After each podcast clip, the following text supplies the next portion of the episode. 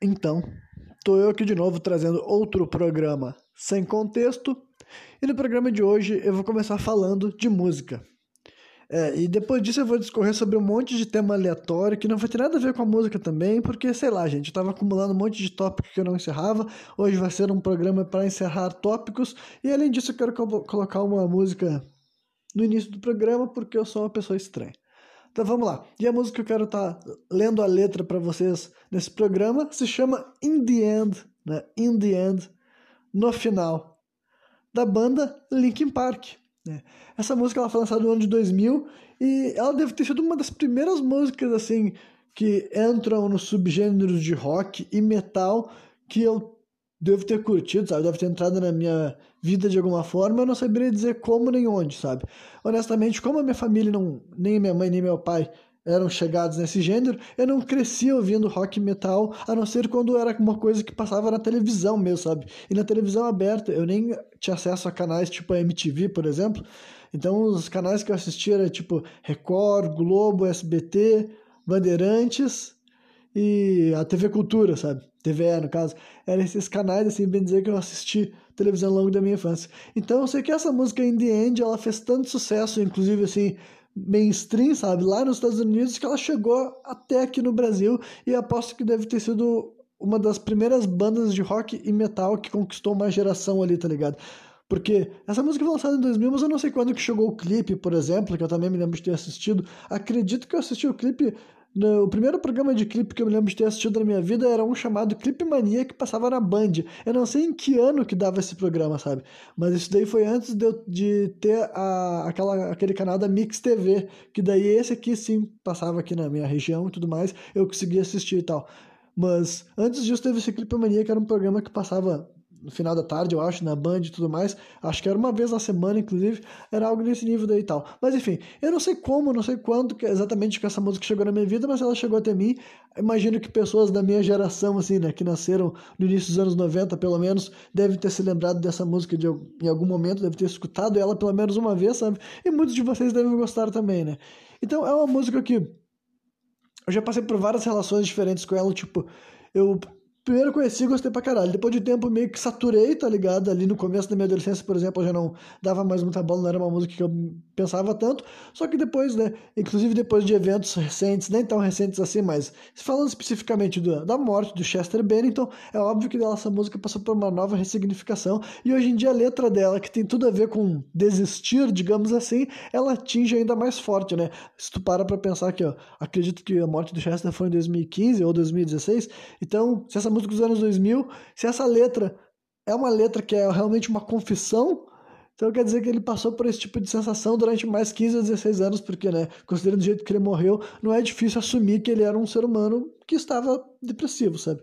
Mas então vamos lá, vamos para a letra, para quem não conhece essa música, ou para quem conhece e nunca leu a letra, que eu acho bem difícil, né? Mas se não, simplesmente acompanha a minha tradução para a gente simplesmente, né, sentir o que ela tá passando, né? Primeira frase da música, primeiro, né, ela é cantada por dois vocalistas, né? O Chester e o Chester Bennington, que é o cara que canta com também com vocal limpo, mas principalmente com os screens, ainda mais nesse começo da banda e tudo mais, né? E o Mike Shinoda, né, que é o rapper e tudo mais.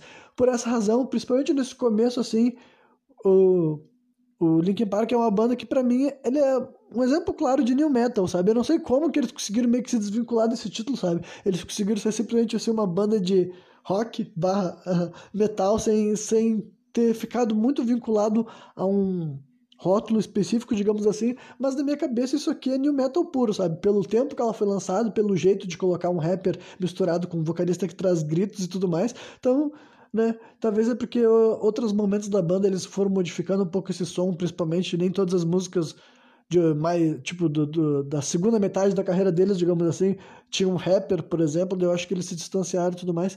Mas enfim, agora depois de ter feito essa explicação, vamos partir para letra e tudo mais. Uh, a primeira frase é dita pelo Chester, né, que ele fala assim, e começa com, né, it starts with daí, quando ele termina de falar starts with, já entra a voz do rapper, né, Mike Shinoda, cantando a primeira estrofe, que é assim, uma coisa e eu não sei porquê. Uh, é uma coisa que eu não sei porquê. E, mesmo nem importa o quanto você tente, mantenha isso em mente. Eu escrevi essa rima, é, é, eu desenhei essa rima para explicar no seu devido tempo, né? E daí uh, os dois repetem junto a mesma frase, a mesma, a mesma frase que é all I know, tudo que eu sei, né? Então, para explicar no seu devido tempo, tudo que eu sei, né? Uh, o tempo é uma coisa valiosa. Observe enquanto quanto ele voa com um pêndulo balançando. Observe quanto ele vai com, observe a contagem até o final do dia enquanto o relógio vai uh, levando a vida, digamos assim, sabe? Depois eles, os dois juntos cantam mais uma vez, daí eles a, fala, a frase é tão surreal. Daí depois voltam para o Mike Shinoda sozinho e ele fala: uh, Não olhe para baixo. Observe o tempo passando direto pela sua janela, tentando se segurar, mas sem mesmo saber que eu desperdicei tudo só para ver você ir embora. Né? Daí esse, esse What You inclusive, também o Chester faz aquele back vocal, né? Com um grito no fundo e tudo mais. Depois vai pro pré-refrão, que é cantado pelo Mike Shinoda também, que é assim... Eu mantive tudo dentro de mim e mesmo que eu, mesmo que eu tentasse, tudo desmoronou. O que isso significaria para mim, eventualmente, seria uma memória de algo que... De, uma memória de um tempo que eu tentei tanto, né? Então, ficou meio confuso na segunda tradução, eu vou tentar, né? Que realmente eu li muito essa letra em inglês, mas em português, quando tu vai fazer a tradução, ela é bem, ela é bem cheia de palavras, sabe? enfim, e, enfim, eu, eu, eu, vou repetir essa frase só mais uma vez para ficar um pouco mais fácil de entrar no refrão. O que isso significava para mim, eventualmente, seria uma memória de um tempo que eu tinha tentado tanto, né? O refrão, que é cantado pelo Chester Bennington, é, gritando, mas nessa parte é tipo é um grito sem ser scream, sabe? É só a voz dele sendo cantado num tom alto, digamos assim, né? Eu tentei tanto e cheguei tão longe, mas no final isso nem mesmo importa. Eu tive que cair para perder tudo, mas no final isso nem mesmo importa, né? Então, basicamente, eu não tô parando para fazer assim explicações porque é uma letra bem, tipo, desde a primeira vez que eu li a tradução eu já fiquei assim, mano, essa música é bem para baixo, né? E quem conhece as músicas do do Linkin Park sabe que essa é uma constância, sabe? É um bagulho assim que uh, eu achei muito curioso, tipo, não que todo mundo, todos os artistas que falam sobre do, sofrimento, dor e depressão acabem se matando. Mas eu quero dizer que quando um, um, artista que fala tanto, tanto, tanto recorrentemente sobre o tema de depressão, suicídio, fracasso, sabe, sucumbir à dor, é um negócio assim que eu, quando algumas pessoas falam assim, nossa, quem poderia imaginar que o Chester faria isso? Eu pensei assim, bem, qualquer pessoa que lia as letras e pensava, caralho, será que ele realmente sente essas coisas que ele está passando para nós? eu acho que era uma coisa bem possível. No caso, então, quando eu fiquei, eu recebi a notícia, eu fiquei impactado, digamos assim, mas ao mesmo tempo, não, como eu, não, não é um tipo de artista que eu falei, caralho, eu nunca imaginei que algo desse tipo passasse pela cabeça do Chester, né? Porque esse tipo de música aqui que ele escreveu nos anos 2000 foi o que ele continuou escrevendo até o final da vida dele, digamos assim, sabe? Aí voltando daí pra segunda, tipo, a segunda parte da música, daí volta pra Mike Shinoda cantando, né? Uma coisa que eu não sei porquê, e nem mesmo importa o quanto que você tente, mantenha isso em mente, eu desenhei essa rima para me lembrar o quanto que eu tentei tanto sabe? Então, basicamente, assim, realmente, assim, eu não sei se ele pensava nessa música no final da vida dele, sabe? Porque quando tu pensa nessa frase, porque eu sei que esse trabalho também tem o Mike Shinoda junto, mas eu imagino que quando tu tá numa banda, assim, a letra que é aprovada, tipo, foi aprovada por todo mundo, todo mundo sente que fazia parte da identidade daquela música, sabe? Então me pergunto se essa frase, assim, né? Porque eu desenhei essa rima para me lembrar o quanto que eu tentei, sabe? Realmente é um negócio que tu pensa, porra, quando tu olha do futuro dela, parece que o impacto dela tá maior. E é claro que os eventos trágicos isso se torna ainda mais forte, né? Isso não, ter como, não vai ter como descartar, né? Enfim, continuando. Apesar do jeito que você estava debochando de mim, agindo como se fosse sua, como se fosse parte da sua propriedade, Estou me lembrando de todos os tempos que você brigava comigo. Eu estou surpreso que isso que tenha chegado tão longe. As coisas não eram do jeito que, ela, do jeito que elas costumavam ser antes. Uh, você nem mesmo me reconheceria agora. Não que você me conhecesse naquela época, mas tudo está voltando para mim. E no final, né, quando ele fala no final, in the end, o Chester canta junto com ele e tal. Você manteve, você guardou tudo dentro e mesmo que eu estivesse tentando, tudo desmoronou o que isso significaria para mim, eventualmente se tornaria uma memória de uma, de uma época em que eu tentei tanto, né? De volta pro refrão, eu tentei tanto e cheguei tão longe, mas no final isso nem mesmo importa. Eu tive que cair para perder tudo, mas no final isso nem mesmo importa, né? Aí chega essa aqui a bridge da música que é cantada pelo Chester, daí primeiro ele canta uh, com o vocal limpo dele, depois ele canta a mesma estrofe, a mesma letra, só que daí com os gritos, que é realmente a única parte que ele faz scream, berros nessa música, né? Mas ainda assim não impediu ela de se tornar um sucesso mainstream, digamos assim, sabe? Uh, daí é assim que ele canta nessa parte da bridge. Eu coloquei a minha confiança em você, uh, empurrei pelo mais longe que eu, que eu conseguia. Por tudo isso, há apenas uma coisa que você deveria saber. Eu coloquei minha confiança em você, empurrei o mais longe que eu pude. Por tudo isso, há apenas uma coisa que você deveria saber. E ele repete o refrão uma última vez, né? Que eu tentei tanto e cheguei tão longe, mas no final isso nem mesmo importa. Eu tive que cair para perder tudo, mas no final isso nem mesmo importa. Então, é uma música assim que eu confesso que Sabe, eu, eu identifico como um marco de uma geração, sabe? As pessoas que conheceram essa música, se identificaram com ela, tipo, não por causa da mensagem, mas simplesmente por causa da sonoridade, sabe? Quando tu conheceu, quando tu era um piá, ou pelo menos um jovem, um adolescente, sei lá, qualquer idade, sabe? Um adulto, quando ouviu essa música também achou legal, entendeu? Mas que, da minha perspectiva, sabe? Eu devo ter conhecido ela, no mínimo, tipo, no mínimo não, mas eu teorizo que tenha sido entre 2000 e 2002, sabe? Não pode ter sido antes disso, porque ela não existia, e não pode ter sido, quer dizer, não deve ter sido tão depois coisa assim, porque daí eu teria conhecido outras músicas da banda, sabe? Então deve ser 2000 ou 2001, provavelmente. Isso daí eu teria 8 ou 9 anos de idade, tá ligado? Então quando eu era piá, eu achei legal. Depois que eu tive à internet, eu baixei esse primeiro álbum da banda e tal. Eu acho que esse deu o primeiro disco, se eu não me engano. Eu sei que tem várias outras músicas que eu curto, sabe? Dessa primeira fase assim da banda e tudo mais. Com essa bem estrutura de rapper e grito, rapper e grito, né? Outras músicas têm mais grito, tipo Paper Cut, Faint. Eu não tenho certeza se eles são desse mesmo álbum, talvez seja, acho que sim. Na minha cabeça eu tô achando que são. Mas, né?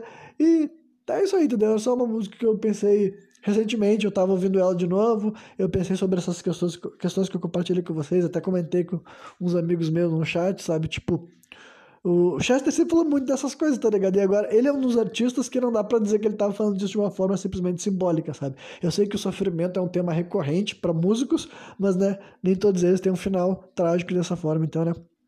Descansa em paz, Chester Bennington. E vamos prosseguir com o resto desse programa, né? E, como eu tinha dito, eu tava acumulando uma série de temas meio assim. Uh... Não, não são, é. Digamos, agora eles serão aleatórios, porque são basicamente assim os três tópicos que eu quero abordar aqui com a audiência nesse programa, acredito. Então eu vou começar pelo mais assim. Sei se eu começo pelo mais brisado. Geralmente eu gosto de começar com as coisas mais pé no chão e seguindo para os assuntos brisados, mas é que eu não sei se. Acho que dessa vez é melhor fazer o caminho inverso, porque enfim, preciso, talvez vocês entendam no final do que eu tentei fazer aqui. Mas é, uma das coisas que eu falei recentemente, acho que foi sem ser o programa anterior, porque eu falei da série psicadélica, o anterior à série psicadélica, eu li aquele um texto de Platão e tudo mais lá que falava, que descrevia, né, uh, como, quando que teria existido a ilha de Atlântida, a ilha de Atlântida e tudo mais. E daí naquele programa lá eu já falei totalmente sobre esse assunto, quem quiser uh, ouvir detalhadamente as fundações do que eu vou usar para desenvolver aqui agora o resto dos meus papos, vai ter que ouvir esse programa, né? É o 153, eu acho. Se esse aqui é o 155. Mas enfim. Aí, mas naquele programa, eu, no final dele, eu falei, ah, no final dos contos eu só mantive assim num ponto mais até realista, antropológico da parada, e nem chutei assim para as coisas assim mais doidas, mais absurdas, mais bizarras que poderia ser. E daí o que eu quero dizer com isso? Bom, eu vou começar a desenvolver também, eu vou usar como base uh, algumas noções uh, humanas, até científicas, até que eu posso usar como base para sugerir que, digamos que se existissem civilizações antigas mais avançadas do que a nossa, eu também não descarto a possibilidade que essas pessoas poderiam ser uh, super-humanos, sabe, da nossa concepção de hoje em dia. No caso, eles tinham capacidades físicas, psicológicas e tudo mais, além das nossas capacidades humanas, né? Pelo, na verdade, não é além da nossa capacidade humana. A mesma capacidade que nós poderíamos ter, mas hoje em dia nós não temos.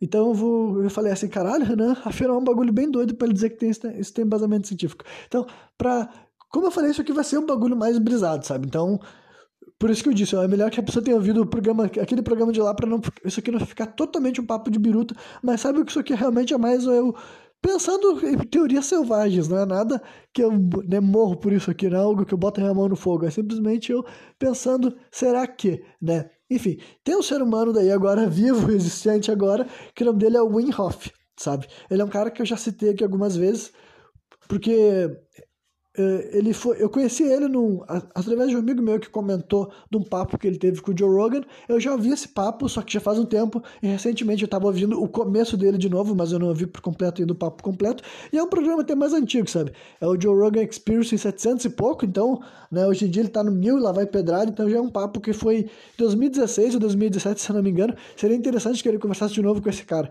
né? Por que, que seria interessante? Porque esse Wim Hof, ele tem um apelido na mídia mainstream, uh, que é Iceman, sabe? O Homem de Gelo. E ele recebeu esse apelido daí porque ele já quebrou vários recordes referentes assim, a cap capacidades humanas relacionadas à respiração e até outras questões assim de controle do funcionamento do organismo dele, sabe? Então eu vou explicar. Primeira coisa, assim, que uma das coisas que fez esse cara se tornar popular na mídia mainstream é que ele escalou o Monte Everest sem equipamento, sabe? Ele tava só com short, sem camisa, e ele disse que usava tênis com com uma espécie assim, de garrinha, porque era o tipo de coisa que ele não podia abrir mão para não derrapar. Mas ele subiu sem equipamento nenhum e porque ele já sabia que ele poderia, sabe? Ele sabia que ele podia suportar temperaturas muito, muito frias e não ia ter problema também com de oxigenizar o cérebro dele, enfim. Ele estava seguro que ele ia conseguir subir e descer e não ia morrer. E ele fez, né? E daí, além disso, ele, por acaso desse tipo de coisa, ele foi quebrando vários recordes sobre respiração e até a questão de produção de certas coisas no corpo dele, sabe? No próprio Joe Rogan lá, tipo, tudo isso que eu tô falando que pode parecer, caralho, isso não tem como ser verdade, deve ser absurdo, mas é que tá, já é tudo comprovado, sabe?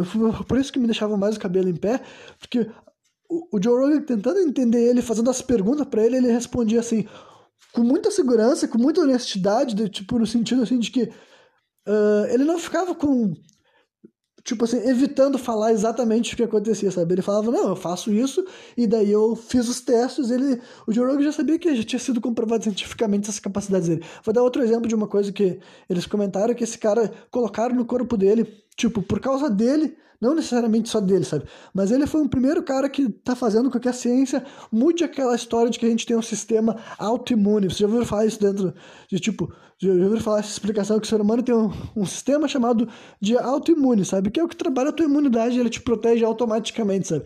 Só que daí, esse Wim Hof é um cara que ele conseguiu Tipo, tinha um teste que uma universidade lá dos Estados Unidos fazia que, não sei se é dos Estados Unidos ou da Europa, sei lá, mas é um teste que uma universidade fazia que chamava pessoas, assim, que tem que dizem ter uma capacidade de controlar os seus próprios organismos, sabe? E injetavam neles o vírus e tudo mais, e a pessoa tinha que não ter as reações que podia ser vômito, uma febre, diarreia, era esse tipo de coisa que podia reagir. A pessoa não ia morrer, tá ligado? Mas ela tinha que para conseguir provar cientificamente as coisas que as pessoas alegavam conseguir fazer. E esse Wim Hof foi um cara que fez isso, e daí a ciência ficou tipo, caralho, ele consegue mesmo, e daí não só isso, ele falou, não, peraí, não, não sou eu que consigo, eu vou ensinar outras pessoas a fazer, e vocês vão ver que as pessoas conseguem, só que elas não sabem. As pessoas sabem. E daí você sabe assim, caralho, Renan, o que, que esse cara faz? O que, que esse cara faz? Por que, que tu também não é que nem ele? Então é que tá. Volta para coisas como respiração, tá ligado? Literalmente, ele fala especificamente de respiração, de que se tu seguir umas rotinas lá de respiração, ele diz que um, numa semana já tu já vai começar a sentir efeitos fisiológicos em ti. E até hoje eu nunca consegui, tipo, eu faço um pouco, mas eu não consigo, né? É uma vergonha de tu reconhecer que tu não sabe respirar. Mas eu, juro que eu tô me dedicando um pouco mais. Eu acho que eu queria evitar falar desse programa até eu já estar tá conseguindo fazer isso, mas eu tenho tentado fazer as sessões de respiração que ele sugere. Mas tem outra coisa muito importante que ele sugere, que é tipo assim, que ele alega ser a motivação inicial para esse. Tipo, para começar. Uh... É melhor terminar a primeira linha de raciocínio.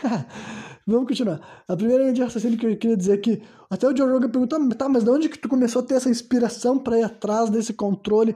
Daí ele falou assim, ah, quando eu tinha 19 anos de idade eu já tinha lido um monte de livros, já tinha pesquisado um monte de coisa, porque eu sempre tive curiosidade para as questões da, da mente, do corpo e da alma, sabe? E daí ele disse que um dia ele simplesmente se acordou e ele saiu da casa dele, que eu não me lembro se ele falou onde é que ele morava, e ele deu um pontão numa água geladona, assim, sabe? E daí tu pensa, cara, que história absurda. Eu também acho que é uma história absurda. Só que daí, é essa daí, a moral da história é justamente isso daí mesmo. Ele passou por essa experiência e ele, ele falou assim, olha, tudo o que eu aprendi, eu aprendi com o frio. O frio é meu professor. Aí até o Joe Rogan fala assim, tu tá brincando comigo? Porque eu tô, eu tô fugindo, eu tô fugindo do frio desde que eu era um, um pequeno garoto, né? Desde que eu era um garotinho. E eu tive que dar risada porque eu me identifico muito, entendeu? Eu, é, é triste saber que o caminho para a iluminação fisiológica, digamos assim, exige o frio. Porque se o Inhoff tá certo, que o professor dele é o frio, que o nosso Deus é o frio, eu ainda não tô preparado para aceitar isso na minha vida. Mas eu deveria, sabe? Porque, mas eu, tipo, eu fiz piada aqui agora, mas o cara, ele, ele mais uma vez, o alto pressão ele é apelido de homem de gelo, sabe? Outro dos testes que ele já fez cientificamente falando, sabe? Ele alegando que ele conseguiria fazer esse tipo de coisa, é ele ficou oito horas submerso, sabe? Tipo, só a cabeça dele para fora da água, o resto do corpo dele embaixo do gelo, conversando com os cientistas, os caras mapeando o corpo dele, vendo que ele não estava diminuindo a atividade do corpo dele, sabe? Só que daí, acho que daí, oito, eu não sei, eu não sei se ele parou oito horas, se ele, mas ele poderia ter ficado mais, eu não sei. Só que oito horas já era tempo suficiente para a ciência se convencer de que, tipo assim, é, esse cara tem um controle do corpo dele que outros seres humanos não têm, sabe? Simplesmente assim. Mas o ponto é que ele nunca se vendeu como um alienígena, como um mestre.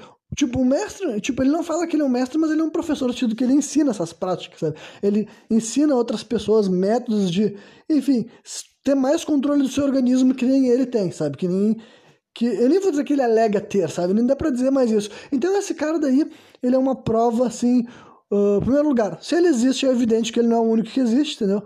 Uh, não só as pessoas que ele tem ensinado, mas certamente tem outras pessoas no mundo que têm esse tipo de controle uh, que eles têm. E é evidente que um tipo desses caras não fica doente, sabe? Ele falou isso também na entrevista, que não tem chance nenhuma dele ficar doente. Ah, isso que eu ia falar, então, nem faz sentido mais a ciência chamar o nosso sistema de autoimune quando a gente já tem evidências de que tem pessoas que controlam sua cura. Então, como é que tu vai dizer que é autoimune se o cara tá controlando, sabe? Ele tá fazendo questão de eliminar uma doença do corpo dele. E eu sei que pode parecer muito absurdo para mim ainda, tipo, mesmo depois de eu já saber de todas essas coisas há um certo tempo, já faz, sei lá, mais de um ano que eu tô por dentro dessa história, ainda assim é o tipo de que fica, mano, é um absurdo, sabe? Mas ainda assim não, não anula, tipo, simplesmente só comprova várias das coisas que eu acreditava mesmo. E das coisas que esse cara mesmo alega, sabe? Que o ser humano tem essa capacidade. Outro teste também que já fizeram é, é a produção de hormônios, assim, fora de hora, digamos assim, sabe?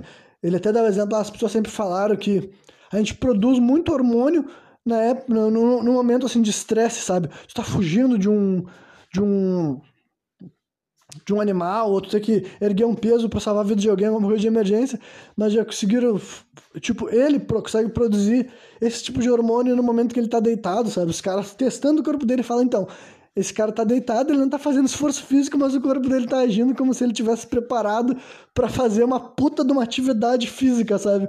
Ele tá deitadão. Tudo isso é só para mostrar que ele consegue e não consegue, sabe? Já, já vi ele falando que ele consegue produzir DMT para ter jornada psicodélica, produzir canabinoide, por exemplo, que são usando canabinoide, né? No caso, ele poderia ficar chapado sem fumar um baseado, sabe? Todas essas coisas ele alega que ele é capaz de fazer e ele diz que qualquer ser humano pode fazer entendendo mais da sua própria fisiologia, digamos assim, sabe? Então, por que, que eu tava falando desse cara? Então, esse Wim Hof, para mim, é um bom exemplo do que eu tô... para eu tomar como base o que, que os ancestrais da nossa espécie poderiam fazer, sabe? Imagina uma sociedade de Wim Hofs, tá ligado? Imagina um mundo no passado onde o ser humano era muito mais consciente sobre a própria a capacidade do próprio cérebro, a capacidade da própria respiração e quem sabe outras capacidades que nós ainda nem sabemos, tipo algo que nem o Wim Hof sabe para compartilhar com a gente e tudo mais, sabe? Então é esse tipo de coisa que eu tô, uso como base na minha teoria, entendeu? Imagine que se existiu uma civilização ancestral, não necessariamente Atlântida, não necessariamente Atlântida, mas algo nessa linha, quem sabe os seus membros, sabe? Eles poderiam não ser iguais a nós, eles poderiam ter outras capacidades físicas, sabe? Imagina se tem essas coisas que o Inhofe faz. E eu nem sei para começar como é que o mundo era necessariamente outras questões, sabe? Aí eu vou ter que eu já vou ter que abrir mais, sabe? Tipo, esse foi só o lado científico da parada, sabe? Cientificamente falando, já tem evidência de que o ser humano é muito mais uh, foda do que a gente imagina, sabe? A gente pode fazer muito mais coisa em compreendendo o nosso sistema, nosso organismo mesmo, sabe? Se a gente entender melhor o nosso cérebro, a gente entender melhor até nossos órgãos, sabe? No sentido da respiração, por exemplo, sabe? Aprender a respirar direito, a gente pode ser seres humanos assim com um corpo melhor, mais saudável e uma saúde, enfim, diferenciada, tá ligado? E que o frio também, que é outra coisa que eu tenho que eu tenho que um dia vencer o meu medo de viver frio. viver frio. É que tipo, só para ilustrar, ele disse que ele só toma banho gelado, tipo, não só toma banho, ele toma banho quente se ele quiser tomar um banho quente, ele fala, por exemplo assim. Mas os banhos, tipo, o banho gelado é ele diz que é indescartável para esse processo e ele fala que tem a ver com assim com a nossa ligação com o, a ancestralidade da nossa espécie, no sentido assim que o frio sempre fez parte da nossa vida, sabe? O ser humano sempre banhou-se em águas geladas, por exemplo, sabe?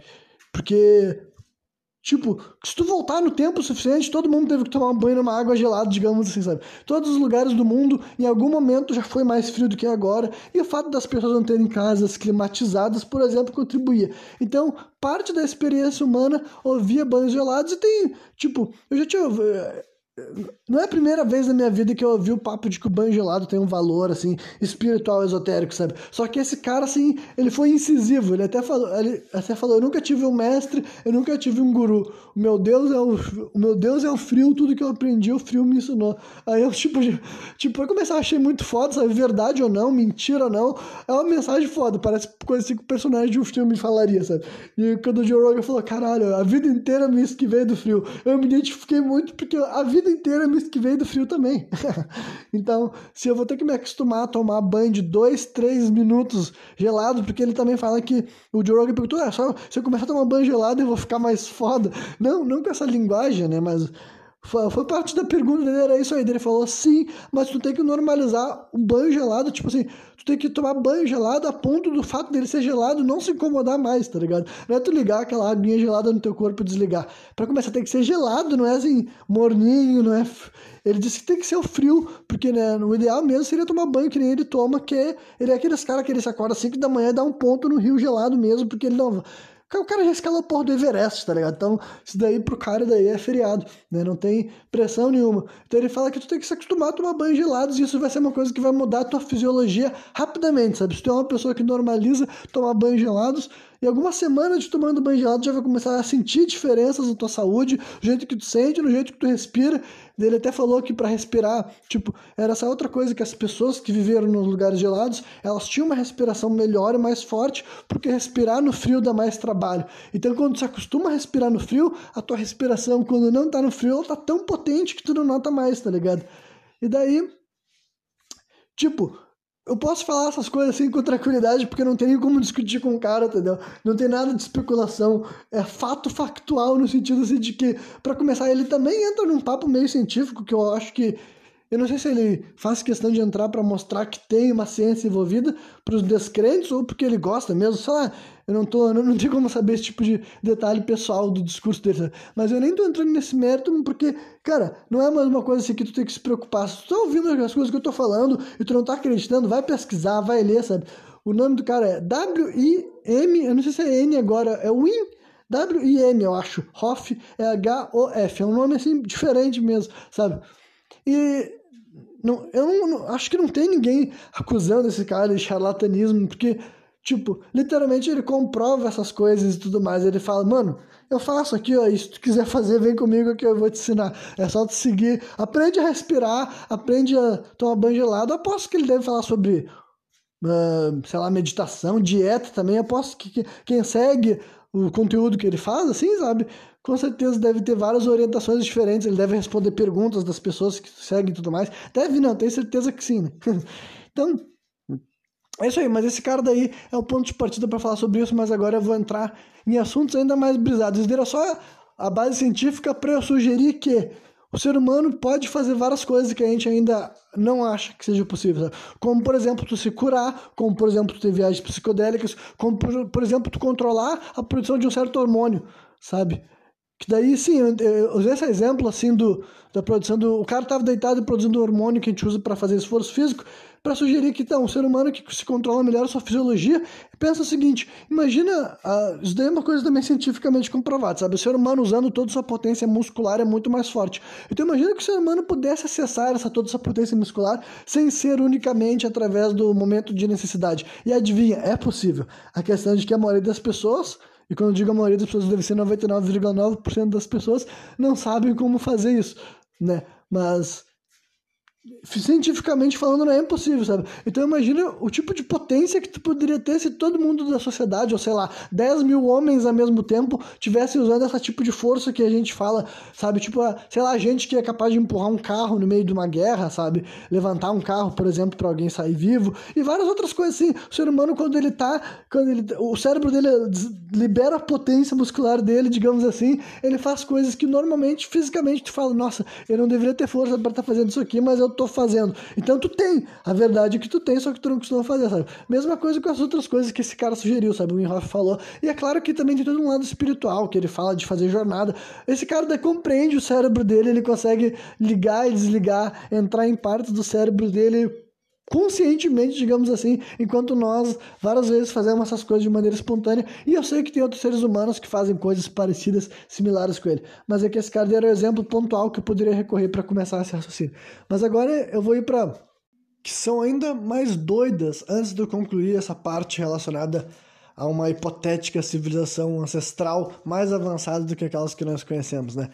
Então, para ir para essas coisas, primeiro daí eu vou falar de algumas questões assim relacionado também a mente deles, mas a mente para um lado assim mais paranormal do que esse lado que eu abordei, que tem até um caráter mais científico, sabe? Aí eu vou falar de algumas coisas relacionadas a capacidades cerebrais, como telepatia, telecinese, por exemplo, né? O que é telepatia? É poder se comunicar praticamente em linguagem verbal com outros seres humanos, só que sem abrir a boca, sabe? E a telecinese daí é a capacidade de mover objetos, né? Exercer força sobre as coisas, também com a capacidade da mente. Aí é claro que é algo completamente assim que eu tirei da ficção, sabe? Mas ao mesmo tempo eu sei que é um conceito que as pessoas falam e que eu penso assim, porra, imagina se tem gente, né, que compreende o cérebro muito mais avançadamente do que nós compreendemos e tem toda uma questão assim também atmosférica, sabe? O mundo de 10 mil anos atrás, 20 mil anos atrás, ele era essencialmente muito diferente, assim, sabe? Em questão assim, até do grau, assim, tipo assim, frequências que eram emitidas pela natureza, sabe? Havia outras formas de vida, outros animais e tudo mais as, as plantas também, sabe? Se tinha mais ou menos oxigênio. Então, diferenças climáticas também, sabe? Qual era a temperatura maior que podia se encontrar nessa, em algum lugar do mundo, qual era a temperatura menor. Enfim, todas essas coisas daí afetariam né, a forma que esses seres humanos poderiam se relacionar com o mundo. Então, basicamente também, né, daí tudo, mais, mais uma vez reforçando, é só brisa, essa doideira, né? Até por eu ser autor de literatura fantástica, eu sempre fico exercitando essas hipóteses, sabe? Essas ideias de mundos, assim, como é que o mundo pode ter sido diferente ao longo do tempo, assim, sabe? Levando em consideração várias dessas coisas que não tem como comprovar. Mas, por exemplo, essa arquitetura, sabe? A arquitetura é algo muito interessante também, que é outra fonte de especulação, sabe? Que, tipo assim, até levando em consideração a arquitetura antiga que nós conhecemos, sabe? Aí tô usando como exemplo, assim, estruturas como... Estruturas como as pirâmides do Egito, por exemplo, sabe? E também qualquer outra estrutura megalítica, sabe? Feita com grandes blocos de pedra, que quem pesquisa história, quem pesquisa se, sítios arqueológicos, tu vai ver que a gente vai encontrando diferentes tipos, assim, de arquitetura Inclusive também outras questões que não são necessariamente o tamanho das pedras, mas o tamanho também é um bagulho interessante de observar, mas técnicas também, sabe, para fazer certas formas assim de arquitetura, principalmente assim antes de Cristo, sabe, arquitetura muito antiga e tudo mais.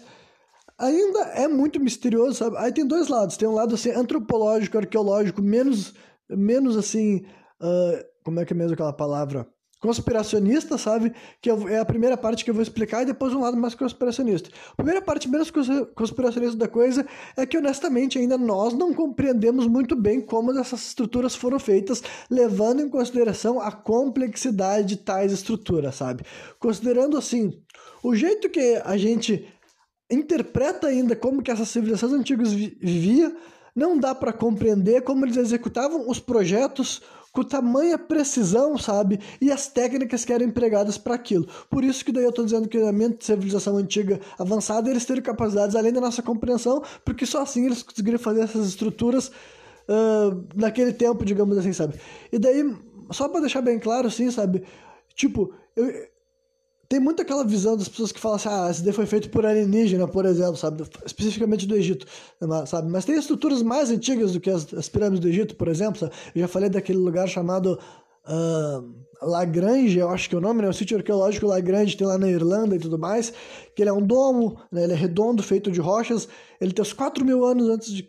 foi feito aos 4 mil anos antes de Cristo, e ele tem toda assim uma, uma um alinhamento preciso com o solstício de primavera e tudo mais, sabe? Então, foi criado com uma técnica que hoje em dia para nós só imaginando é muito difícil tu saber como que foi construído, sabe? Então, não, eu não tô sugerindo que foi alienígena, não é isso aqui que eu falo. Só que agora, qualquer arqueólogo mais mais assim humilde, sabe? Humilde e honesto, ele vai dizer que Qualquer pessoa que vir dizer que não, a raça humana já sabe categoricamente como que foi erguido o processo, como foi o processo que os seres humanos fizeram para erguer as pirâmides, não, sabe?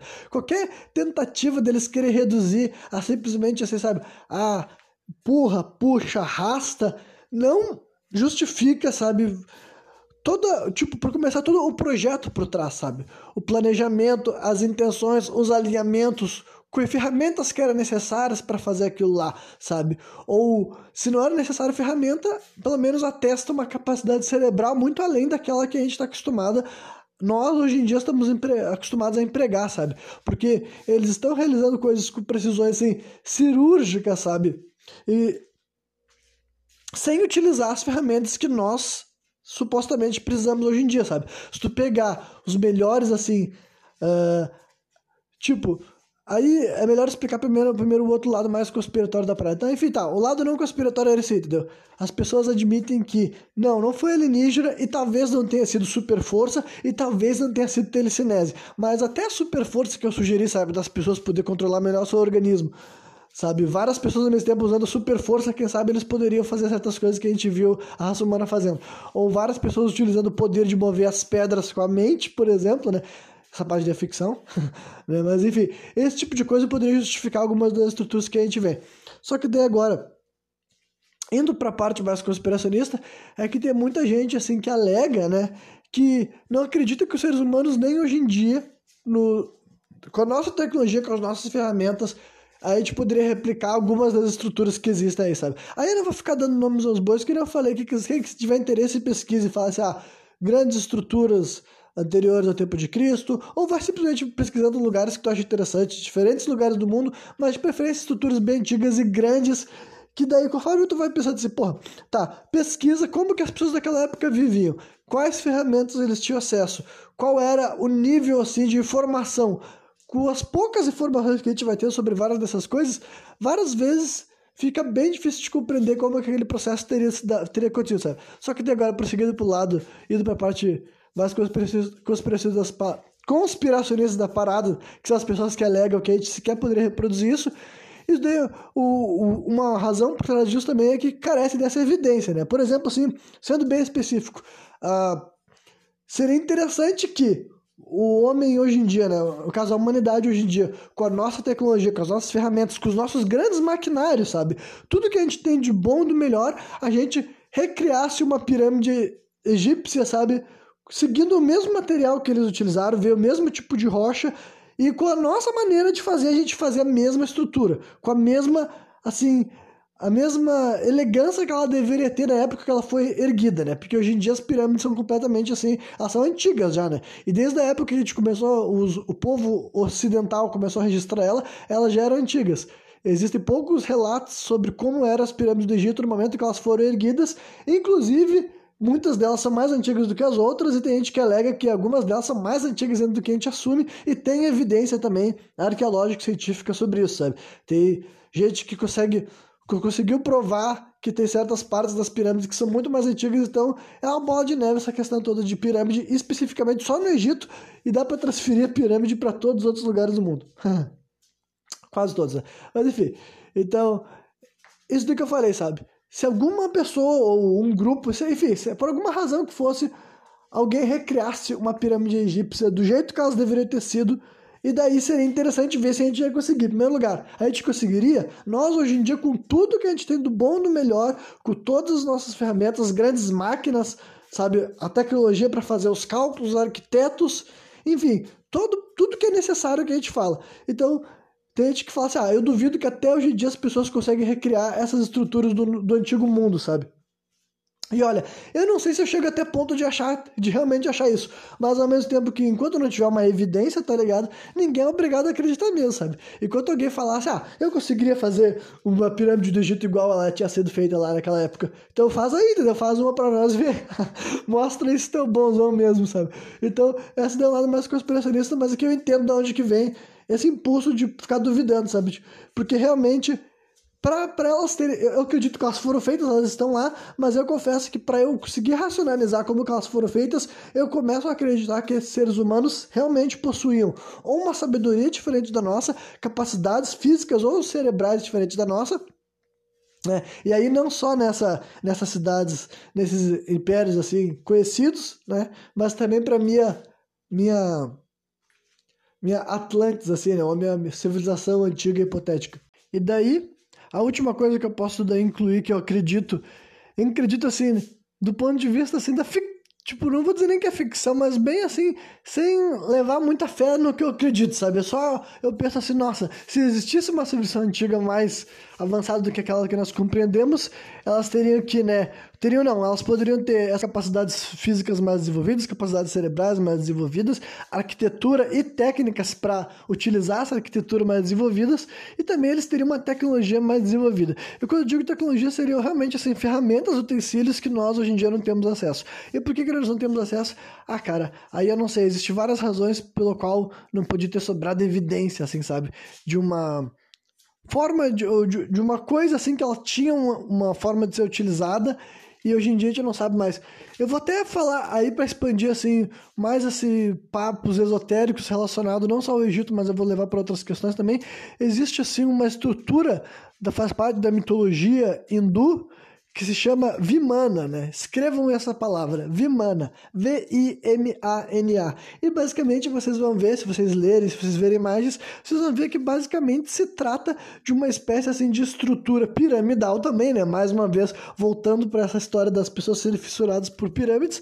Só que ela é meio que um bagulho que voa, sabe? É um palácio voador. Isso faz parte da mitologia hindu, sabe? Na mitologia hindu tem várias coisas que são facilmente interpretáveis como algo. Porra, imagina uma super tecnologia desse tipo. Esse daí é um exemplo, sabe? Nessa mitologia, na mitologia hindu, várias divindades, vários dos deuses deles viviam nesse tipo de palácio, sabe? Que eram torres voadoras. Sei lá, é um bagulho muito louco, sabe? Então, esse tipo de coisa. Imagina se numa civilização muito antiga, né, e avançada, eles possuíam esse tipo de coisa que hoje em dia a gente nem sonha, sabe? Que os caras voavam numa torre por aí, né? É outra coisa que eu já, já, já tipo assim, teorizei algumas vezes, sabe? Teorizei não. É, eu já levantei essa possibilidade algumas vezes, sabe? Que se a humanidade sabia voar antes do que a gente assume, né? porque basicamente a gente assume que a humanidade só começou a voar ali quando a gente fez avião, sabe? Isso voos transatlânticos, digamos assim. Na verdade, já tinha tido, por exemplo, assim, uma coisa que, na, né, na, na verdade, não foi essa a primeira vez que alguém deu a volta ao mundo, né? A primeira vez que alguém deu a volta ao mundo, até onde eu sei, foi com um balão de ar quente. E justamente esse daí é uma, uma questão, assim, que a tecnologia para fazer um balão de ar quente, ela é bem primitiva, sabe? Então é o tipo de coisa que poderia ter sido feita há muito mais tempo atrás, digamos assim, sabe? Não há por que a gente estar tão assim determinado que a primeira vez que alguém registrou o uso de um balão de ar quente tenha sido a primeira vez que um balão de ar quente tenha sido utilizado na história, sabe? Só que agora, uh, se eu estou falando de uma civilização mais antiga e mais avançada, se existia algum povo na história desse planeta Terra que sabia voar antes daquilo que a gente assume que a gente começou a voar por aí, aí Cara, simplesmente não tem nem como começar o processo de brisar sobre isso, porque daí, em primeiro lugar, ia explicar muitas das nossas dúvidas de por que, que parece ter tantas semelhanças, porque a gente saberia que existe uma troca global de informações, né? Que eu falei, quem sabe não é necessário existir uma única Atlântida, uma única Atlântida, poderia ter várias civilizações avançadas ao longo do globo e elas até ter comunicação transatlântica e transcontinental, digamos assim, né? Mas, uh, né? Vimana, coisa que voa, né? E tem várias outras coisas, ferramentas, assim, principalmente se tu for pensar assim, em aparelhos ou objetos que são descritos assim em mitologias, em diferentes culturas, sabe? Os folclores de diferentes povos e também de religiões. Se tu for começar a interpretar aqueles possíveis objetos que esses personagens carregavam e eles eram descritos para nós como ferramentas que nós entendemos, tipo, a gente compreende o que, que é. Vou dar mais um exemplo prático, sabe? Tem um, ah, tem um uma arma, né, uma espécie, eu acho que seria uma espécie de tridente ou uma lança da mitologia nórdica, que é o Gungnir. Eu acho que Gungnir o nome da arma, não é o nome da pessoa que usa a arma, né? Mas se eu estiver destruindo a mitologia nórdica, eu peço perdão já. Mas enfim, esse tipo de exemplo? É uma arma que na mitologia ela dizia que ela disparava raios, sabe? Imagina se não era necessariamente um, tipo, uma lança que dispara raio, no sentido mágico, mas alguma coisa com uma forma né, cilíndrica, digamos assim, que parecia uma lança e disparava algum raio, e esse raio daí pode ser de coisas diferentes, né, que poderiam ser interpretadas como raio. Então, é esse tipo de uh, analogia que muita gente fala sobre, sobre ferramentas, sobre objetos, sobre coisas que a gente olha e a gente hoje em dia só interpreta como algo que a gente, tipo, ah, deve ser só uma decoração, né? Ah, isso agora falar de. Eu falei essa palavra decoração é muito é muito.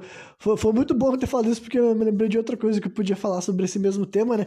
Já que eu abri uma caixa assim de. que mistura história e papo meio brisado, porque é divertido fazer as duas coisas, sabe? Estudar a história e depois ficar brisando em possibilidades que tu sabe que não são bem verdades, mas ao mesmo tempo não é como se desse para comprovar que não é bem verdade, né? E o que, que eu tô falando, o que, que me fez falar toda essa relação ao redor de tudo isso é o obelisco, né? O que, é o obelisco? Também é uma coisa que remete ao Egito, sabe? São essas estruturas que hoje em dia a gente simplesmente assume como sendo assim uma uma espécie assim, de torre de pedra só para propósito decorativo, sem nenhuma outra função. Mas é como eu já falei, a gente que analisa, a gente que reflete, a gente que vê, já tem tem teorias assim brisadas que fala que poderia ser alguma espécie de condutor de energia, sabe? Por causa do posicionamento que ele tá. Afinal, todas as pirâmides têm essa função, sabe? Tem gente que fala que elas não eram só tumbas, por exemplo, sabe? Elas seriam até espécies de reatores, sabe? Que funcionam de uma forma que talvez a gente não saiba como ativar, por exemplo, né? Eu achei até interessante, por causa que há pouco tempo atrás eu fui parar numa, numa reportagem que estava reunindo, assim, uh, manchetes estranhas que retratavam iluminação no século 17, século 18, no caso. Isso antes, antes de existir as lâmpadas que a gente assume que o mundo começou a se iluminar, sabe? Que isso foi uh, século 20 já, se não me engano, sabe? Começo do século 20 que as pessoas começaram a ter lâmpada dentro de casa. Eu acho que foi isso, ou final dos 1800 alguma coisa, mas acho que foi começo do século 20 que começou a chegar a lâmpada na casa das pessoas. E daí então é, é, é, alguém que fez umas pesquisas assim sobre. Tipo, é um cara meio conspiratório, claro, mas eu, ele é o cara que se deu o trabalho de pesquisar imagens que tivesse em jornais e revistas desses séculos mais antigos, sabe? Trazendo imagens que tem alguma coisa ali que parece uma iluminação, sabe? E é o tipo de coisa que eu acho bem interessante porque realmente força a reflexão, sabe? E tinha várias imagens especificamente de Paris e inclusive algumas imagens de Paris que mostram, tipo, obeliscos iluminados claramente, sabe? Tipo, não é um bagulho assim que tu tá interpretando errado, né? Tem umas imagens lá de 1700 alguma pedrada que tá mostrando o obelisco iluminado. Claro que isso não quer dizer que seja iluminado com uma luz, algo desse tipo, pode ser iluminado, sei lá. Uh, não parece fogo também, sabe? Mas deve, pode ser uma técnica não tipo assim, não assim, revolucionária de iluminação, sabe? Algo mais simples do que isso. Mas, né, uh, eu não tinha ficado tão surpreso porque eu já sabia que Paris tinha um título que eu não, não entendia porque que Paris tinha esse título assim de Paris, a cidade das luzes, né? Eu já tinha ouvido essa expressão. E daí quando eu fiquei sabendo, ah, quem sabe é por causa disso, porque Paris tinha uma tradição de... Porque tinha várias fotos específicas, sabe? 1720, 1750, 1780, imagens de algum jornal que estava anunciando ali, inclusive várias vezes eles falavam, ah, o Festival das Luzes, né? E um desses Festival das Luzes tava mostrando assim, entendeu? Era um, um lugar assim, com cheio de gente, realmente um evento que tava rolando, e no meio desse evento tinha uma puta de um... De um de um obelisco, sabe? Só que ele estava claramente sendo emitindo alguma luz de alguma forma, né? E estava ali escrito Francês Festival da Luz do ano de 1700 alguma coisa, né? E daí quando eu fui fazer essa pesquisa sobre por que, que Paris era chamada da Cidade das Luzes, achando que ia encontrar uma informação mais substancial sobre alguma espécie de festival iluminado que rolava em Paris, eu fiquei sabendo que esse nome, na verdade, não tinha nada a ver com luzes, era o nome que ela recebeu porque era lá que reunia as mentes mais brilhantes e blá blá blá. Daí eu fiquei, aí eu fiquei mais intrigado ainda, eu fiquei, caralho, peraí, então quer dizer que Paris, que é uma cidade que tem algumas reportagens, não é evidência, né? Porque eu, algumas páginas de alguns jornais falavam que estava rolando um evento de luzes, um evento de iluminação em Paris no século XVIII, não quer dizer que ela seja uma prova real, que aquela é a história do mundo e a gente não sabe a verdade. Mas ao mesmo tempo eu, fiquei, eu esperava, sabe, que ia ter mais informação sobre isso. Mas não tem. Daí agora eu vou ter que continuar. Algum dia eu vou ter que pesquisar mais sobre esse tipo de tema, sabe? Porque é outra fonte de especulação sobre, sobre essas grandes estruturas, sabe? E daí tu nem precisa levar necessariamente para prédios tão antigos. Pense nisso que eu acabei de falar, sabe? Se a iluminação só chegou nessa, tipo a iluminação de lâmpada que a gente conhece só chegou no no ao mundo em 1910, 1920, então todas as grandes estruturas que foram erguidas, sabe? Castelos, grandes mansões, grandes casarões, sabe? Isso me lembrou, tipo assim, um, aquele tá de Palácio de Versailles, que é um lugar que tem 400 quartos, sabe? Então pensa que todos esses lugares eram feitos e projetados para serem iluminados unicamente com fogo, né, com tochas no caso, ou com candelabros, lampiões, esse tipo de coisa, né? É muito realmente bizarro, né, de um ponto de vista assim, Uh, eu entendo que uma pessoa totalmente acostumada com a iluminação, mas eu quero te dizer que sempre acho que é evidente que todo mundo que quando criava tetos, a primeira coisa que a pessoa notava é que quando escurecia, sabe? O sol se põe e ficava escuro, até durante o dia, sabe? Se tu faz um lugar fechado, um ambiente fechado, sem janela, sabe? Então eu acho que o problema com o fato de iluminação sempre foi uma constante na história da raça humana desde que eles começaram a se isolar em casas, né? Então era de se imaginar que quando eles começaram a fazer esses palácios gigantescos, estruturas assim, com, que tinham 400 quartos e, sei, e nenhum banheiro, que também essa é outra coisa que eu prefiro nem mencionar muito porque é meio nojento, né? Mas 400 quartos, nenhum banheiro, sabe-se lá quantos uh, uh, quilos de ouro, porque várias dessas estruturas eram feitas assim, sabe? Cheio de coisas de ouro ou banhada a ouro, sabe? Enfim, extremamente extravagante, mas para iluminar tudo isso tinha que ser na base do fogo, tinha que ser na base do lampião, né? Então é um bagulho bem curioso, né? Enfim, era isso. Agora, sempre que vocês verem um obelisco, saibam que tem essa história de que o obelisco seria uma forma assim, de transferir energia. E que eu digo energia realmente é o tipo de coisa que eles usavam, tipo nós utilizamos a nossa eletricidade. A diferença é que eles sequer precisavam de fios, digamos assim, sabe? Era uma outra espécie de energia, não necessariamente elétrica, mas talvez energia elétrica captada e transferida de uma outra forma, sabe? Através de um sinal que seria assim, ondas e tudo mais, né? Que nem a gente usa a internet, por exemplo, mas ainda assim nós precisamos de algo tipo assim, um satélite, né? Mas, né, como eu falei, era só brisas, né? Concluindo essa história de que, que tipo, se existiu uma civilização antiga e avançada, coisas que eu acho que poderiam sinalizar esse avanço deles são essas três coisas mais ou menos, né? Capacidades físicas, uh, além daquelas que nós assumimos ser as possíveis, capacidades mentais, né? Ou no mínimo psicológicas, além daquelas que nós consideramos possíveis, e daí tecnologia, uh, além daquela que a gente compreende, sabe? Que eles conseguiam fazer coisas assim diferentes, com outras ferramentas, com outros instrumentos de uma outra forma, inclusive mais eficiente do que todas as outras que vieram depois, né? As outras que foram conhecidas antes de nós, até chegar aqui e por nós também. Mas é isso. Agora eu vou transicionar para. Acho, eu não sei se dá para chamar de terceiro ou quarto assunto, né? Porque eu estou considerando tudo que eu falei até agora ali. Primeiro eu falei da música, depois eu falei dessa história de civilização avançada, hipotética e perdida. Agora eu vou falar daí daquele eh, assunto que eu deixei engatado, digamos assim, no último episódio que eu falei sobre a série psicadélica, que é o episódio anterior, acho que é o 153, se não me engano, que eles entraram num tema que eu posso definir assim como esse conceito de morte do ego, né?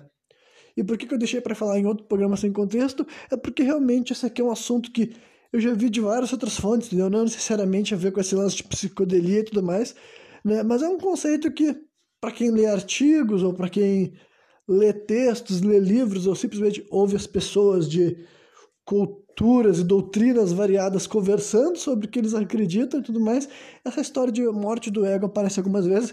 E primeiro eu vou explicar, sim, de uma forma mais conceitual, o que, que seria a morte do ego, para depois eu poder dizer por que, até agora eu ainda assim não consigo ouvir esse tipo de, uh, de ideia como algo que eu mesmo deveria até buscar para mim, sabe?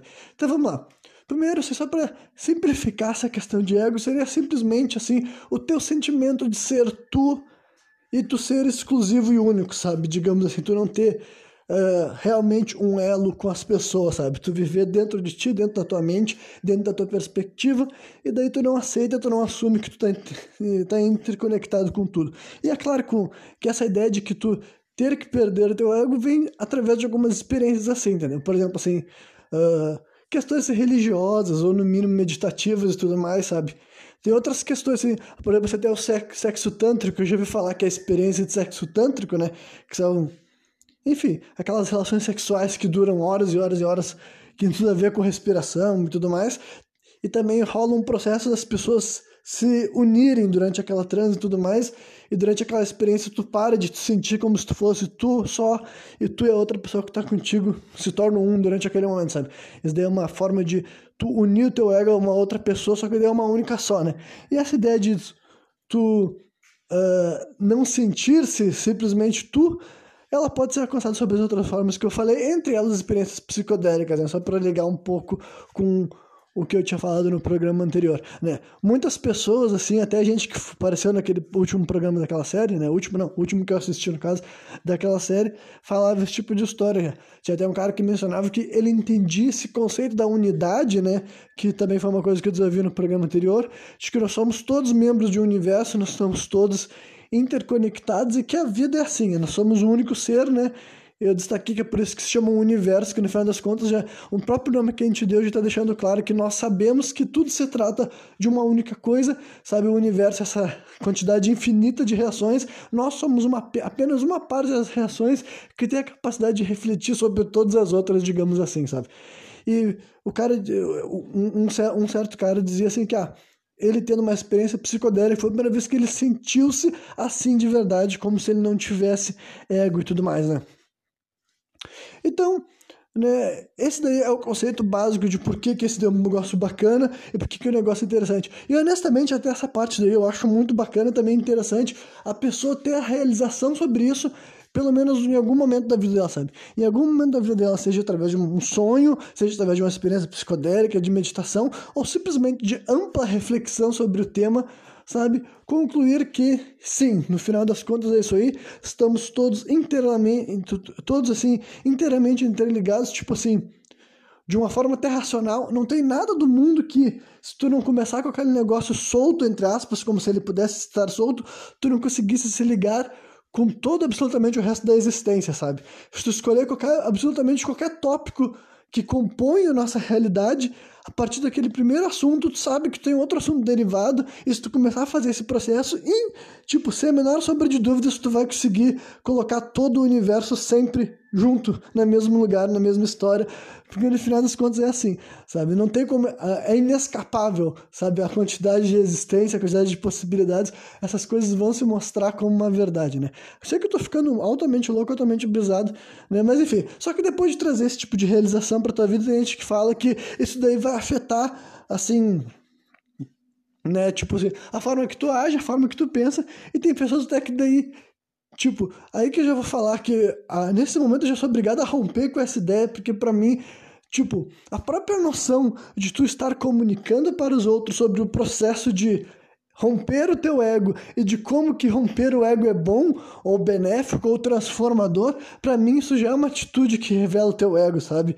Por exemplo, assim, para ser ainda mais claro, a comunicação humana é uma atitude egóica, digamos assim, uh, egotística, sei lá, qualquer termo que eu tenho que recorrer a isso. Mas sabe, se tu só fala com os outros porque tu tem um ego, entendeu? Tu sente que as coisas que tu pensa, as coisas que tu sente, as coisas que tu sabe, tu precisa externalizar para os outros seres humanos para que eles consigam ou entender ou sentir ou saber também, né? Mas peraí, se tu não tivesse um ego, sabe? Se tu, se tu realmente fosse capaz de viver sem o teu ego, tu nem sentiria a necessidade de ter esse tipo de relação.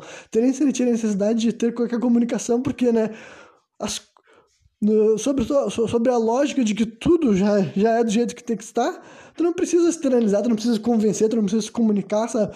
Tu não precisa amar, tu não precisa amar. Por isso que eu já falei que, para mim, as únicas pessoas que podem não ter um ego realmente, tipo, e podem falar sobre isso sem ter hipocrisia, são aquelas que nem falam sobre isso, sabe? Uma pessoa que não tem ego, que não quer viver essa vida com um ego, eu acredito que ela vai viver em isolamento numa realidade completamente diferente de outros seres humanos, sabe? Porque daí sim eu consigo enxergar na atitude daquela pessoa, na vivência dele, sabe? Na forma que ele vive uh, a vida dele aqui na Terra. Aí eu posso ver, bom, essas atitudes assim mostram que essa pessoa não tem ego. Mas agora, eu, por exemplo, que acabei de falar aqui para vocês sobre tudo isso, como é que eu vou ficar dizendo, gente, isso aí, então, não precisa ter que ser que nem eu, sem ego. Porra, como é que tu não tem ego? Tu acabou de falar sobre os outros, sobre tudo isso, e claramente tu acha que isso é, é importante, sabe? Se tu tá dando importância, enfim, já tem tudo, todas as atitudes já são regidas por um ego, sabe?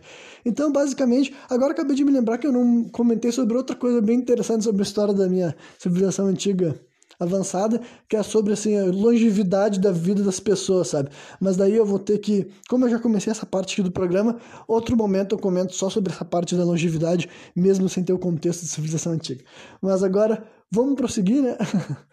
Enfim, então é essa parte daí que eu, que eu rompo com essa ideia, sabe? Eu rompo com essa ideia de que, tipo, para começar, eu não acredito que as, várias das pessoas que estão se vendendo como ah, agora que eu entendi, eu tive essa realização, sabe? A pessoa acredita que ela compreendeu o universo dessa forma que eu acredito que também seja, sabe? A diferença é que eu não acho que só porque eu tenho essa realização, isso destrói meu ego e mais do que isso, eu não quero que o meu ego seja destruído, sabe? Não é porque eu entendo que, no final das contas, eu estou individualizando a minha experiência para ela rolar de uma forma mais assim, como eu posso dizer é, o termo que eu vou ter que dizer seria egóico, sabe? Mas por mais que eu esteja fazendo de conta, né? No meu caso, eu vou dizer que eu esteja fazendo de conta que eu sou eu, separado do universo, separado dos outros seres, assim, em alguns momentos, em, algum, em vários momentos, digamos assim, sabe? Eu não tenho essa vontade, essa ambição, né? E eu também não minto para os outros que é isso que eu sou, pelo fato de que eu penso o seguinte: olha, eu não acredito que, né, aí eu vou apelar para o termo Deus, mas vocês podem substituir Deus para qualquer forma de força criadora que vocês querem, sabe? Mas eu não acredito que Deus teria criado nós para viver essa vida aqui na Terra com essa característica do ego, sabe? Se não houvesse uma razão específica pro teu ego em si, sabe? Se não tivesse coisas assim, eu realmente não acho que o moral da história é tipo, se o segredo da vida é todo mundo passar por essa vida aqui sem ego, sabe? Seria todo mundo eh, nascer e entender que isso aqui, ah, tá, então somos todos iguais, então nós não precisamos interagir de nenhuma maneira, nós vamos todos meditar até transcendência. Quem sabe isso daí é o final, tipo, realmente o final da jornada evolutiva daqui a não sei quantos milhares de anos que vai ser esse momento, sabe? Mas nesse presente momento, sabe? E daí, assim, eu vou deixar bem claro que esse aqui é um dos pontos que, assim, uh, é uma resolução pessoal minha, tá ligado? Não quero que vocês atribuam esse tipo de valor, nem para vocês e nem pensem que eu estou julgando outras pessoas que vivem assim, sabe? Mas eu, particularmente, não buscaria com todas as forças uma vida assim de destruir o meu ego, porque justamente com isso que nem eu falei, teria que me ausentar da vida social, sabe? Eu não acredito que tu pode se vender como uma pessoa que tu não tem um ego enquanto tu tem, tu relações com seres humanos, sabe? É impossível tu dizer para mim que tu não tem um ego e tu tem, tu espera que, teu, que tua mãe te ama, tu espera que teu filho te ame, tu espera que as pessoas à tua volta te reconheçam, te valorizem, tu espera ter relações com esses seres humanos, tá ligado? Para mim não tem como tu falar que tu não tem um ego e tu querer viver essas relações humanas que são essencialmente relacionadas ao teu ego, sabe? Para mim, se tu quer realmente dizer assim que tu não quer ego, tu faria o que eu acabei de dizer antes. Eu não estaria gravando um podcast, eu não estaria escrevendo livros, eu estaria simplesmente pensando em como continuar minha jornada aqui na existência sem afetar, sem ser afetado e simplesmente sabe, ir me preparando através de meditação e várias outras técnicas para o momento do meu desencarno natural que viria, sabe-se lá como, sabe? Isso daí que eu acredito que é algo que configura alguém que realmente não tem um ego e está tá em processo de destruir o próprio ego, digamos assim, sabe? Aí eu posso acreditar nessa pessoa por isso que eu falei, eu nunca vou nem vou me encontrar com essa pessoa, sabe? Eu nunca vou olhar na cara de alguém que vai me dizer que está destruindo seu ego, porque essa pessoa nem vai chegar até mim, digamos assim, sabe? Ele está vivendo sua própria jornada sem querer participar de todos esses debates públicos e tudo que a gente chama de sociedade, blá blá blá, sabe? Mas agora, para estar aqui, para participar desse mundo que eu quero continuar fazendo parte, eu acredito que todo mundo tem que ter um ego, sabe? Até aqueles que acham que não tem, sabe? Então, por eu acreditar que não é o que eu deveria estar fazendo nesse momento, que é me abster de tudo esse negócio que está acontecendo aqui, que é uma confusão, sim, é um monte de tumulto, é um monte de gente buscando, tipo assim, muitos querendo ajudar, mas muitos que, na minha opinião, não querem ajudar, não, sabe? Muitos querendo atrapalhar mesmo, muitos querendo causar, seja porque são simplesmente egoístas e sequer se importam se o que eles estão fazendo prejudica o resto da espécie a curto, médio ou longo prazo, ou por questões assim que a gente define como psicológicas, tá ligado? Mas são seres humanos que, na minha opinião, não querem contribuir para a espécie, não querem ajudar nas causas, enfim, não querem uh, buscar por uma maior igualdade, talvez um maior equilíbrio, não é isso que a pessoa quer, sabe? Então eu sabendo que na vida, sabe, dentro das pessoas que têm ego participam, fazem isso, eu reconheci dentro de mim, entendeu? Eu pensei, bom, quer saber se eu tenho ego, eu vou direcionar ele para as coisas que eu quero direcionar, tá ligado? Eu vou buscar as coisas que eu acho que eu tenho que buscar e é isso aí, entendeu? É, é um jeito que no final, no presente momento, é como eu quero viver a minha vida, sabe? Eu não. E só que daí, em nenhum momento, eu tô querendo dizer que é inútil esse processo de.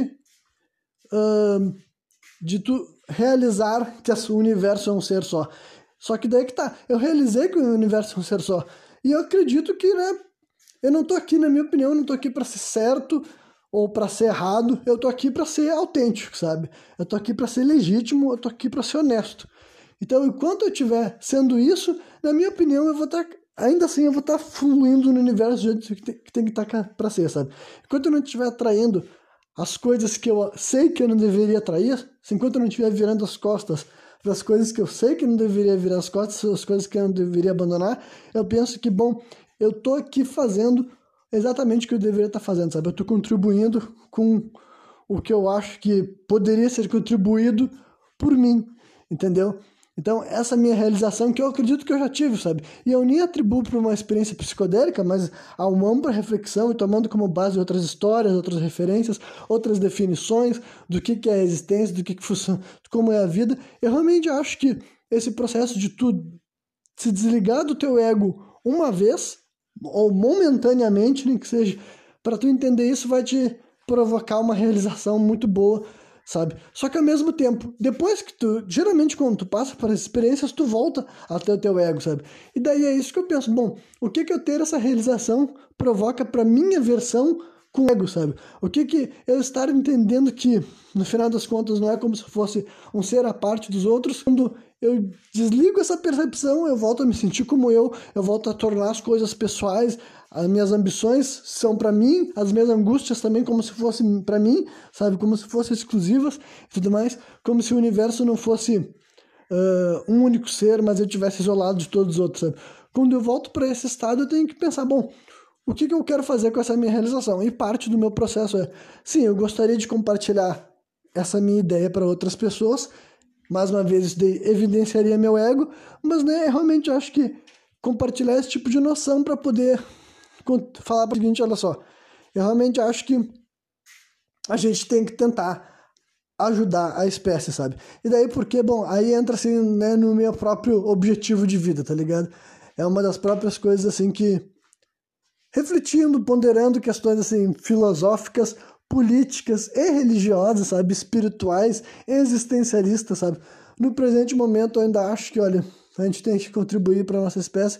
E quando digo contribuir, espécie, contribuir para a espécie, pode ter certeza que eu não estou limitando para um negócio assim capitalista da parada, mas por onde tu passar, sabe? Tu só vai ter duas opções.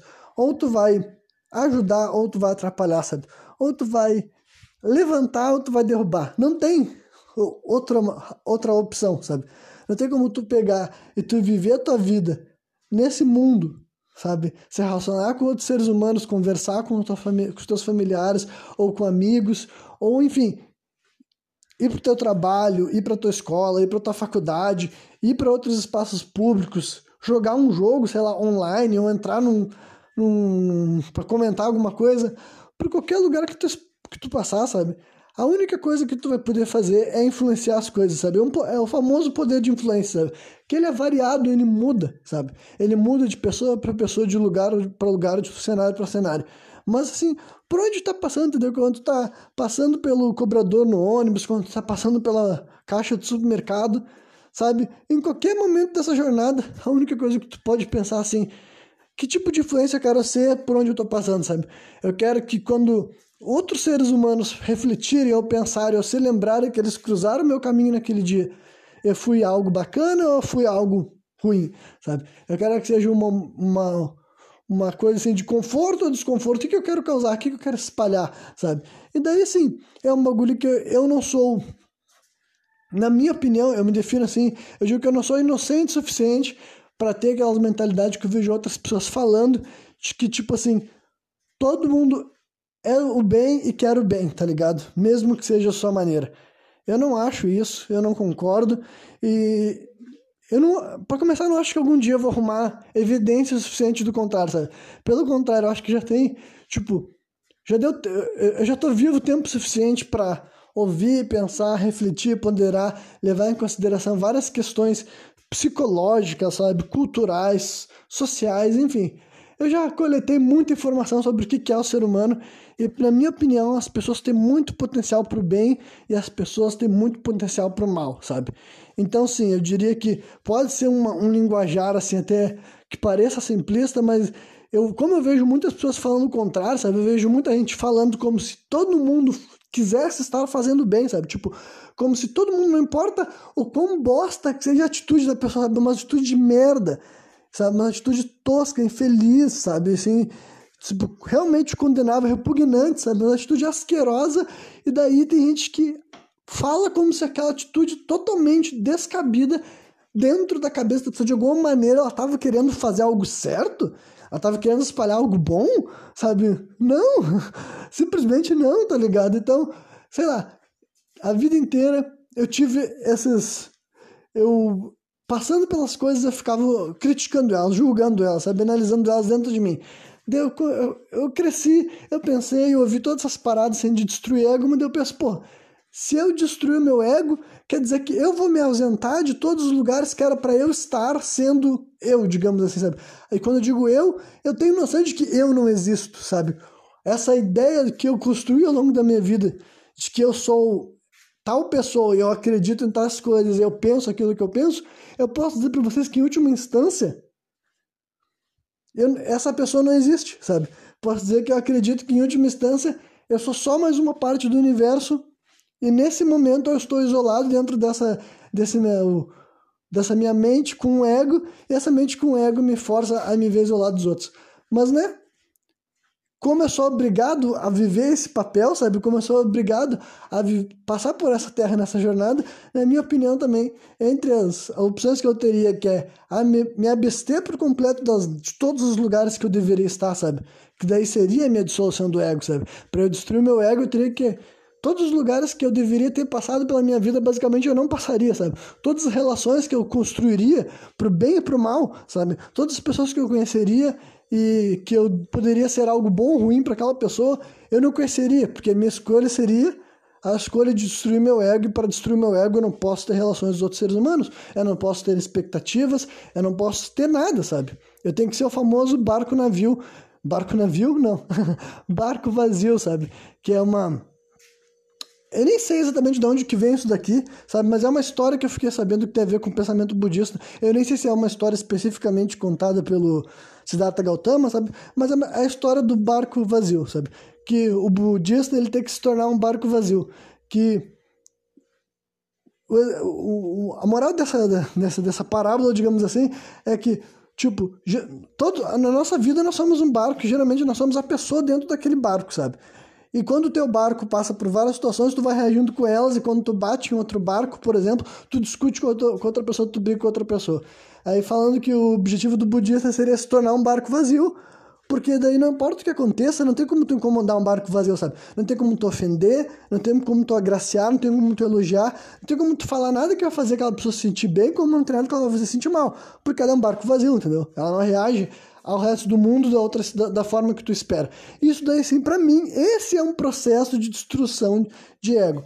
Então sim, imagine que se vocês já ouviram coisas assim de qualquer qualquer pessoa, qualquer pessoa, na minha opinião, que se pronunciou publicamente com mensagens de desenvolver as pessoas, na minha opinião, não tem como tu acreditar que aquela pessoa não tem um ego, sabe? Pode ser assim que ela queira fazer algo bom, assim como eu sempre estou dizendo para vocês que a minha intenção é bacana, sabe? Então, sim, só que daí é que tá. Se tem um líder religioso, de qualquer religião que seja, sabe? Se é um monge, um padre, Se, enfim, qualquer pessoa que se diz espiritualizada no meio do discurso dela, ela se vende como alguém que não tem um ego, eu fico, bom, me desculpa, mas se tu não tivesse um ego, tu não tava aqui na minha frente me dando a tua palavra, sabe? Se tu não tem um ego, tu tava calado, tu não tava nem aqui, tu não tava nem recebendo essa atenção que tu tá recebendo, sabe? Então, é isso aí, pessoal. Acho que já posso concluir. Não sei quanto tempo que eu falei disso aqui. Meu objetivo era ter falado, sei lá, 20, 30 minutos. Espero que não tenha ficado nem muito menos, nem muito mais.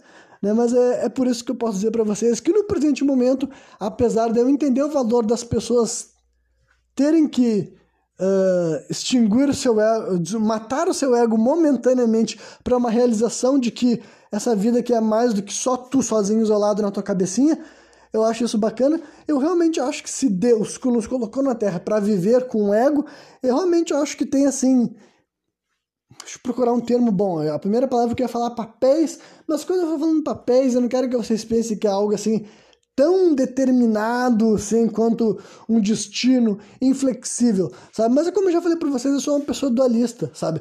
Eu realmente acredito no bem e no mal, sabe? Eu não acredito que, tipo, um mundo que tem tanta merda, tanto caos, tanta bosta quanto o nosso mundo, tem tantas coisas horríveis, sabe? Eu não posso dizer para vocês que eu não acho que isso foi por projeção, sabe? Eu não posso dizer para vocês que tudo de ruim que acontece nesse planeta não estava nos famosos planos de Deus, sabe? Para mim, a nossa vida tem essa luta, tem momentos que te fazem ficar tão alegre e depois momentos que te fazem ficar furioso, sabe? Para mim a existência foi projetada para ter isso, para ter trancos e barrancos, para ter momentos bons, momentos ruins, momentos alegres, momentos frustrantes, sabe? Momentos assim de gratidão e momentos de ódio, de fúria. Então, sabendo que tem essa dualidade e acreditando que a vida funciona assim, eu, eu decidi assim, bom, eu não vou me ausentar de cumprir o meu papel, digamos assim, sabe? Eu vou pegar e nos lugares que eu tiver, por onde eu passar, eu vou sempre pensar qual é o meu papel aqui, entendeu? Quem sou eu nesse momento aqui, sabe? O que, que eu deveria estar fazendo? Porque eu sei muito bem que tem vários lugares que não são sobre mim, não tem porque é sobre mim. E, né, e para eu me preservar, principalmente, é melhor que não se torne sobre mim, sabe? Mas agora, quando eu estou gravando um programa como esse, por exemplo, com um podcast, um podcast como esse, por exemplo, eu sempre penso, né? enquanto eu estou falando as coisas, eu penso, bom, qual é o ponto final do que eu estou falando, sabe? Se eu vou ficar falando até o final, eu tenho que ter um ponto, sabe? Eu tenho que ter alguma uma mensagem para estar tá passando isso aqui, senão é simplesmente perda de tempo, né? Então é isso que eu digo para você, sabe? Eu já ouvi muito falar dessa história de destruir o ego, não acho inútil, entendeu? Eu acho bem bacana, mas nesse momento, para mim, ainda não é a decisão que eu ambiciono, sabe? Eu acho que uh, é importante que cada um de nós tenha o seu ego, digamos assim, e se tu se importa com com, essas, com tudo que acontece aqui na Terra, sabe? Assim como eu me importo. Se tu acha que tem gente querendo ferrar com tudo, tem gente querendo quebrar com tudo, tem gente querendo demolir com tudo, é importante que tu faça a manutenção do teu ego para que o teu ego seja algo que quer consertar, entendeu? Quer ser algo que quer agregar valor, que quer levantar, que quer fortificar as pessoas que tu te importa, as pessoas que tu ama, as pessoas que tu quer bem, enfim, quer fortificar a tua espécie, entendeu? Porque, na minha opinião, certamente tem pessoas que querem o contrário, sabe?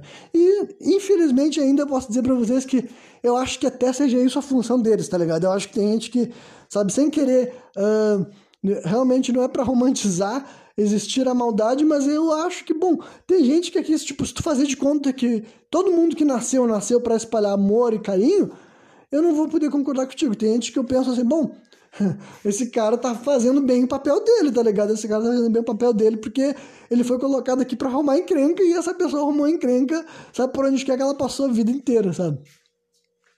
Mas, né, só para concluir então esse programa, acho que tem uma frase assim que é do Bob Marley e eu já ouvi outro artista, sabe? Um artista fazendo uma citação dela no final de uma música e eu acho lá uma frase muito forte e que sintetiza bastante várias dessas coisas que eu falei tudo aqui nesse momento, sabe?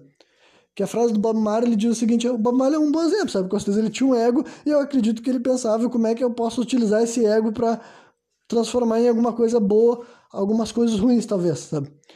Daí a frase que o cara citou do Bob Marley diz o seguinte: Se as pessoas que estão querendo destruir esse mundo não tiram um dia de descanso, então por que, que eu deveria? Então, né, é exatamente isso que eu penso. Sempre eu penso nesse tipo de coisa, eu nunca me esqueço nesse tipo de coisa, porque eu concordo plenamente com o Bob Marley, sabe? Eu realmente acho que tem gente que tá querendo destruir esse mundo consciente ou inconscientemente, mas o objetivo é a destruição, sabe? Através de egoísmo, através de falta de preocupação, através de total falta de responsabilidade com a própria espécie e o desejo de ver a maioria das outras pessoas prosperando, sabe? Então tem gente que está obstinado nessa, nesse objetivo. Então, como o meu objetivo não é isso, sabe? Como o objetivo é completamente oposto disso, eu realmente acho também que eu não posso descansar, porque se algum momento eu deixar de fazer uma influência positiva, no final das contas é como se tivesse influenciado negativamente, sabe? Se em algum momento eu penso, porra, eu podia ter sido mais bacana, podia ter falado um negócio que eu sei que ali naquele momento tinha um valor, tinha uma importância, e eu me abstive, abstive desse debate ou daquela situação, sabe? Simplesmente nem quis me abrir a boca, virei minhas costas e deixei de falar algum negócio que, porra, eu sabia que naquele momento ia ser algo para contribuir, sabe? Não para derrubar, não para destruir. Então, é isso que eu posso deixar para reflexão para você, sabe? É isso aí, quem me viu até a final, espero que tenha curtido. E dia eu tô de volta novamente, trazendo mais um programa sem contexto.